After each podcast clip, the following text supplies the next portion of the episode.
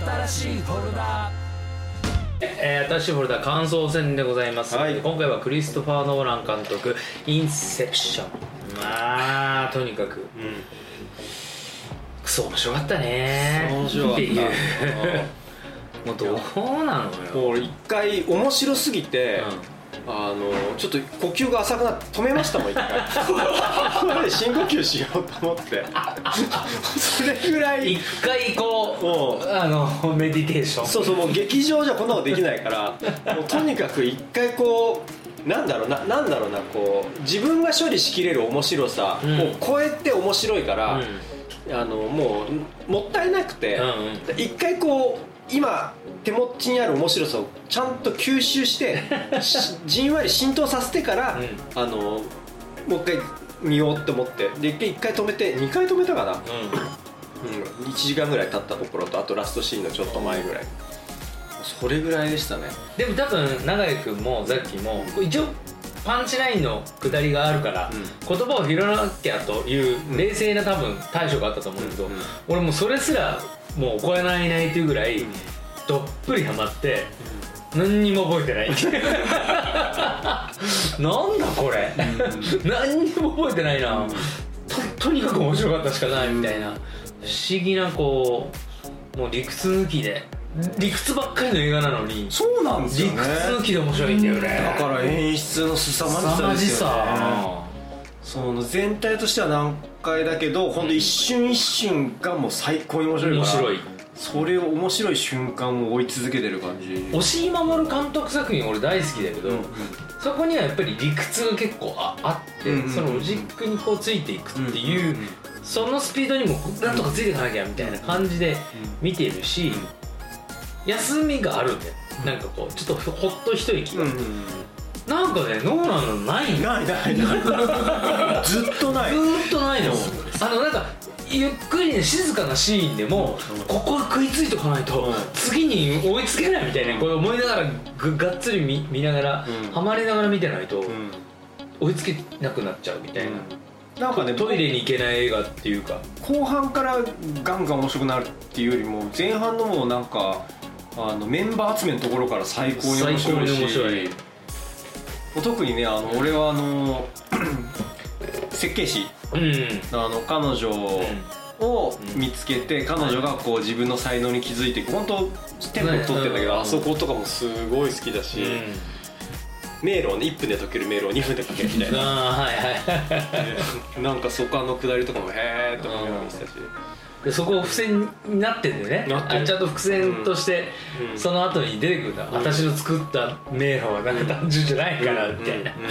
あなたは帰ってこれないかもしれないみたいなことを古文に言うところとか、なるほどねっていう。ああ面白い。面白いよね。面白い。うん。そしてディカプリオの演技もね、渋いもうやっぱ渋い。うん、だからまあキャスティングもさることながらですですなあれなやっぱジョセフ・ゴードン・レビットはとにかくかっこいいな。彼ね代役だったらしいですよえ。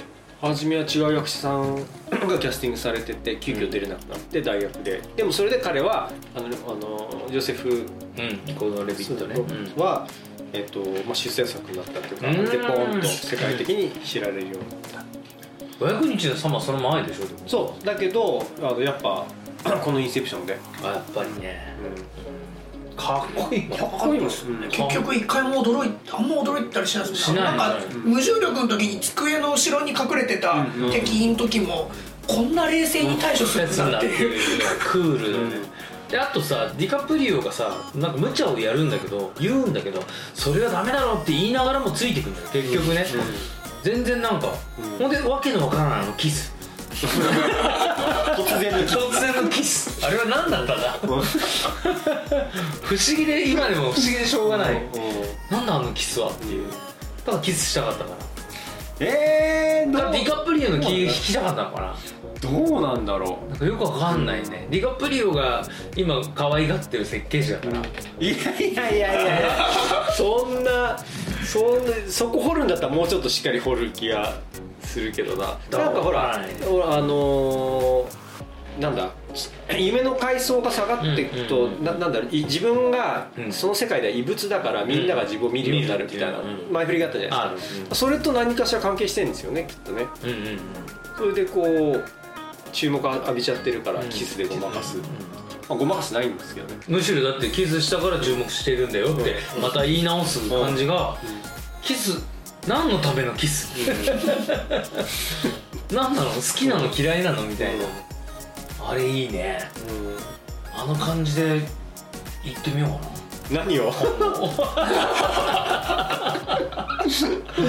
う んいやでねそうそうそう。であのー結構この作品はいろんな作品に影響を受けてるらしくて、うん。でその中の一つがやっぱ大きいので「マトリックス」があるらしいんですよね。あー。でまあねそうね。でそう考えると世界ね。そうそうあのーまあ、さっきのねあのーアーサーがちょっとスミスっぽいっていうかさうん業務表情でうん淡々戦う時もそうだけどみんなで一緒にマトリックスの世界にうん。あの入ってって入っていってって言ってあー。っていうあの感じとか、うんうんまあ、確かに似てるなーっていう、まあ、似てるっていうか、まあ、そこにねこうあの影響を受けてるのかなっていうのはいくつか探すことそのマトリックススのウシャウスキーに影響を与えたのはシマモルっていうのがあるからね。あーなるほど。あるのかな。いろいろうんうんであれですもんねこうクラウドアトラスとかも結局こう時間をこう確かに。またいでうんってる300年間ぐらいの話みたいなね、作ってるのね、うあああんのかもね、でこの辺の時間いじる系はちょっとくすぐられますよね。そうね、うん。でも言ってたじゃん。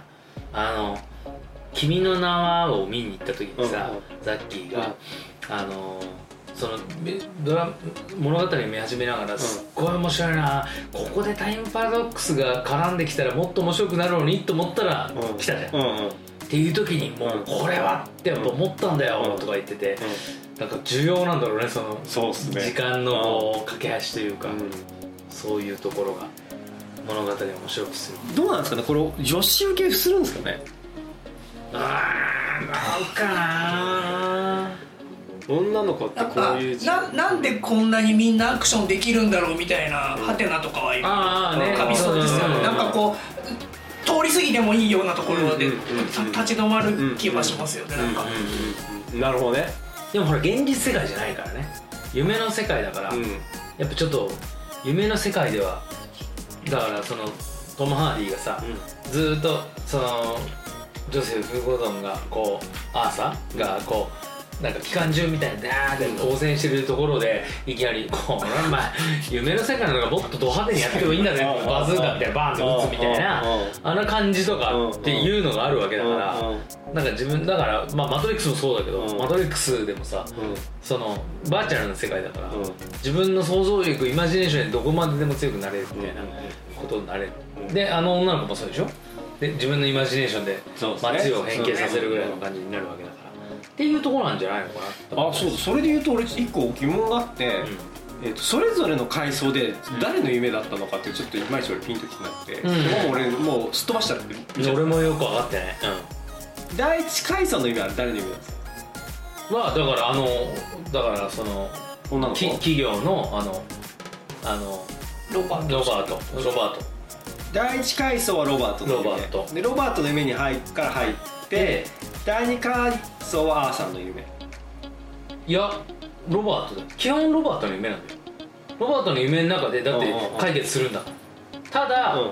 あの一番最後に降りてったところであのいわゆるゆ雪山のあそこで、はいはいはい。あのいわゆる金庫があるわけでしょ、うんでお父さんとのあれ。っていうのはロバートの夢じゃないとあの意味をなさない、うん。全体的にロバートの夢なんだけど、その後にえっとだからえっと斎藤とコブは、うん。あのコムの世界に落ちちゃう、うん。虚無の世界にうん。落ちちゃう、ででそこで戻ってくるかどうかっていうのはまたちょっと別の話になっちゃうから、ああそこが誰の夢なんだろうと思ってそこはね、たでロバートじゃないいやじゃない。だから、えっとねだからそこはディあのーコブの。コブコのブの夢？ところに入ってくる。多分でそこに斎藤が落ちてくるからとか言って。うんうん、でそうそうそうそうそう。そうそうで一回ほらあの女の子とその雪山の階層からさらに下の階層に行くじゃん。うん。その時にはだからコブのところに入ってんだよ。それでなんかここの世界で作ったの？みたいなことをコブに聞いてるからそれは多分コブだよ。そうですね。そうそうそう。でそこで決決着するじゃない？あの、なんだっけ？あのえマリオン・コティアールのこのえっとももモルモルうんモルとのうんうん決別がちゃんと行われてでそれでそっから戻るわけよ。えっ、とそのあの女の子設計士の女の子戻って、それでバーって目覚めていくんだけど、でえっ、と、うん、さらにだからここコムの中に落ちちゃうんだよね。またディカプリオは。ほんでそれでもう100年後だからさ何十年50年後ぐらいの斎藤と会って、うん。で斎藤も目覚めさせて戻ってくるっていう話っていうことかな。難しいでしょ。俺2回見てこの感じだからね説明がだいぶたどたどしい感じになっちゃうのようん。うん。で最後の、うん。えっ、と第4階層っていうか虚無の世界は、あれはコブが作った世界だってことですよね。そうそうそうそう。第3階層まではロバートの世界だけどそうそうそうそう。そっからコブの夢に入って入ってでだから斎藤救わなきゃいけないから。でそこに斎藤がいるっていうのがちょっとついつまがどうなってんだろう。だから斎藤はとにかくその世界で死んじゃうとだからコムっていうとんでもない一番ち一番地べたみたいな、とんでもないあの階層にいるから、でまず自分の階層に移って、でモルとの決着をつけ、はい。結局斎藤はうん。そのコムの世界に落ちてくるから、うん。自分もそこの世界まで落ちてそれで斎藤を救って戻ってくるっていうことの話ねうーんあーあーなるほど。そのなんかうーんじゃあその一番下の階層、うん。それぞれも本当もうなんか絶望の世界みたいうんなところは、個人の夢っていうよりもそのなんかユングが言うところのなんか集団的無意識っていうかこうんうん。うみんな共有の世界潜在意識っていうところにい行くんだけど、うーん。わかんない。俺もなんかそこまで3つで説明できない。うんうんなんかそうもうそこはもう勢いでだって、うディカプリオも急にバッて目覚めちゃったしそう。もうそれでそう急に目覚めちゃうよね。う。んそこ説明なかったですもんね。ででもあれはだからその数でだからこのしだいぶ下の階層は本当に1時間数百年みたいな感じのところに落ちて、で数十年か、みたいなところに落ちてんでなんかその世界で生きてた斎藤は斎藤でまたその世界でも一応覇権をこう握っているんだよね。だからおじいちゃんになってたのね。自分自分の世界で、を作ってで俺はもうこの世界で生きてこの世界で絶望のまま死んでいくところでお前がやってきた、あの若かりし頃のお前のまんまでみたいな。でどうなんだ？でもこれはもうあとは一回目覚めたらわかるかなみたいな拳銃がこう画角にあって、でバッて目覚める。うん。でもうそこで多分斎藤を殺して自分を死んだみたいな感じなんじゃないのかな、でそうするとパッてディカプリオ目覚めて、さっと顔を見るとみんないるっていう、あそこのラストシーンだけ俺あってもう一回見よう。うーん。うん、いいんだよね。だからあの辺の駆け足が一番難しいところでもあだけど音楽でずっと盛り立てられて、あうんとにかくついていかなきゃみたいな感じで見てるから結局なんかすごいスピード感で見せられてで結局なんかかっこいいなみたいな。最後のその満足感もあるからあるね。みんなこそう。うみんな目で会話しそうながらそうそうそうそうそう。出てくところうんと最後こうねトーテムを回して倒れるの倒れないのみたいな、うん。ちなみにこれもあの 余談だけど子供が2人いるじゃないですか、で、えー、と奥さんが、えー、と前に死んでて、うん。えっ、と その時に出てくる子供の姿と今の子供の姿が全然成長してない。うんうん。うんうんうんうん。でそれはなんかおかしいんじゃないかって指摘もあって。確かに確かに。でそういうインタビューでそれをクリスタン・ノーランは答えてるんだけど、うん。実はあの2組の子供って別の子供使ってるんだらしいんですよ、うーん。最ラストシーンに使ったのは実はクリストファー・ノーランの子供らしいんですけど。えであのーっていう話が出てきてだからその子供が成長してないのも別に映画の中でうまくせあのちゃんと説明してはいなくて。うんうんで時間経ってるはずなのに、うやったらそのなんかいくつか謎っていうか、うん。がまだ未解決のまま残ってはいるみたいですねその映画の中で。うん。だからいくら見ても分かんないから見る人は想像するしかない。ああだったの？こうだったの？っていう。すごい考えられて作られてる。素晴らしいね。これは今俺たちがこうやって話してるのも現実かどうかわからない。ね なんか回してみます？だから俺は本当にこの後やっぱりあのキックしに行こうかな水風呂？目覚めに関係やっちゃういやと思ったりすでもこのこの夢のテーマって本当なんだろう。あのデカルトがほらあの我思うゆえに我ありっていうかこう、とかこう何？夢の中でこう蝶々が出てきて、自分がその蝶々が見てる夢が自分なのかそれとも自分胡蝶の夢ね。まあ本当古くからこう、うん。ねこう取り上げられてるテーマで。でそれをここまでスタイリッシュに面白くうん。仕上げるの本当にすごいな。となるとテネットが余計楽しみになりますいやー本当ですよ。本当これがぜ面白くないんじゃないかなと。でも一回で理解できるかは不安だし。いや一回でやっぱ理解できないというリコメンドをもうすでにですよね。出てます。だからみんな理解してないまま話すわけでしょ。だってインセプションですよこうなんだよ。このざまだから。このざま。うんあれはもうちょっと。でインターステラーともまた難しかったなーってすごい思うし、まあこれはこれで自習で見ておこうかなと思うけど、インターステラ。ーも、これはテネット見るのはなかなかまだハードルが高いと思うならばこそやっぱりメメントあたりをまだ掘ってみるっていうのもオツなんじゃないかと思いまして宿題映画はメメントとい。うことにさせていただいてええ。また来週皆さんのご機嫌を伺ってみたいと思います。というところでそうもう感想戦もまるっとインセプションでしたねそうですね。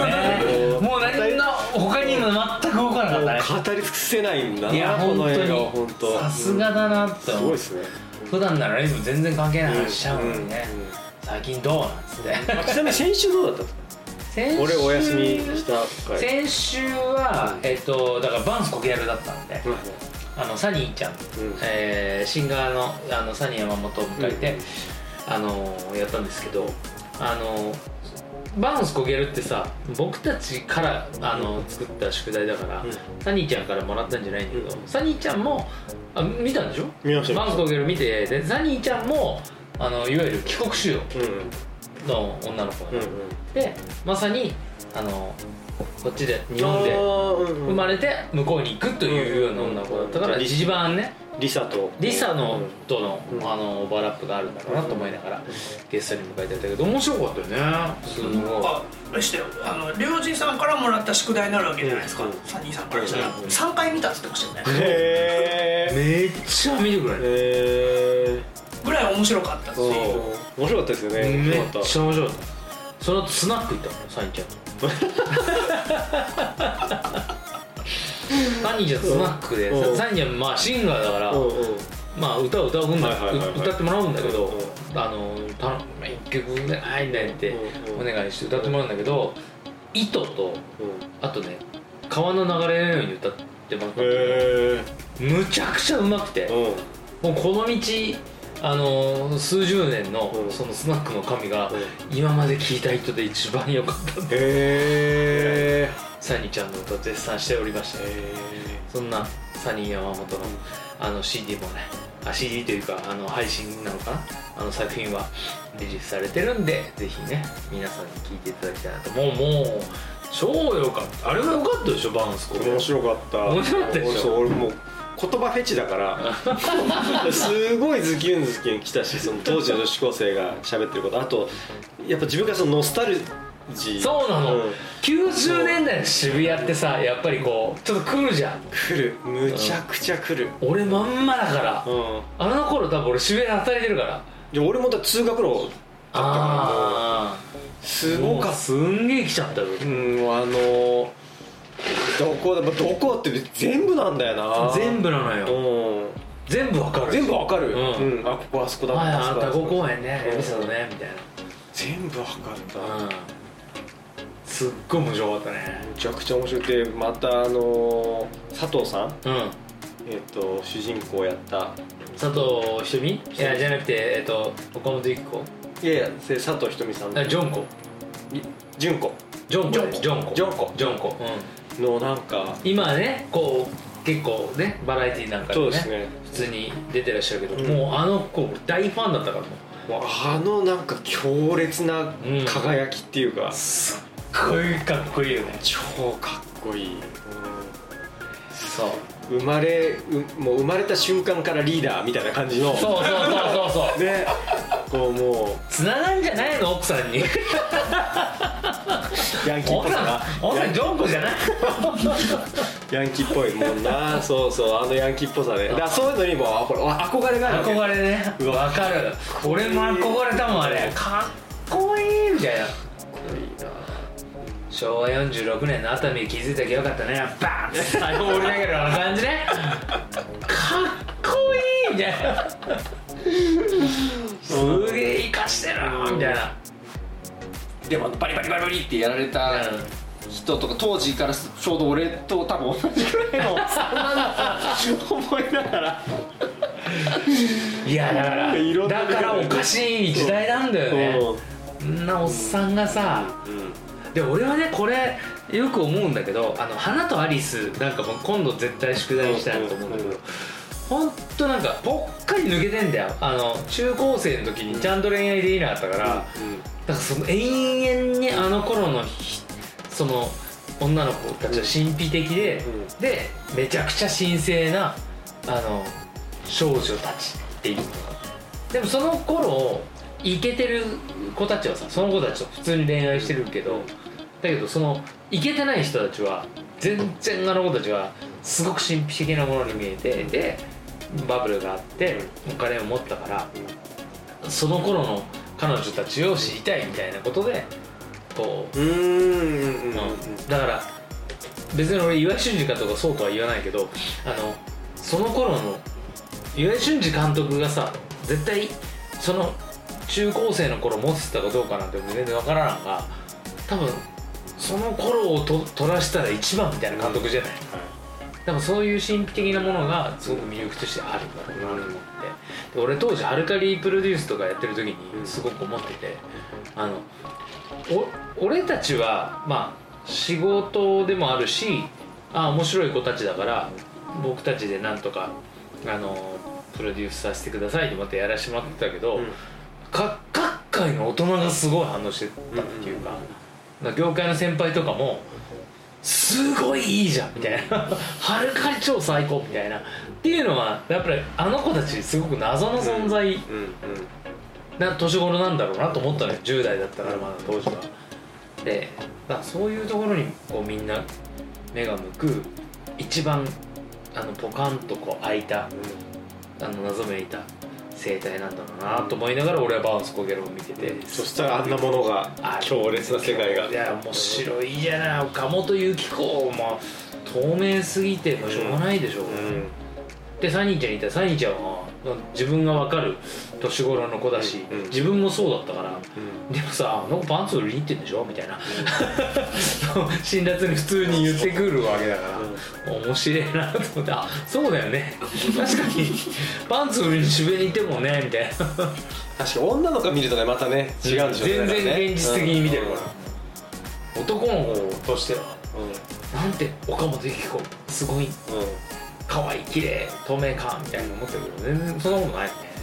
自分の意思を通すのにものすごく忠実に頑張ってる。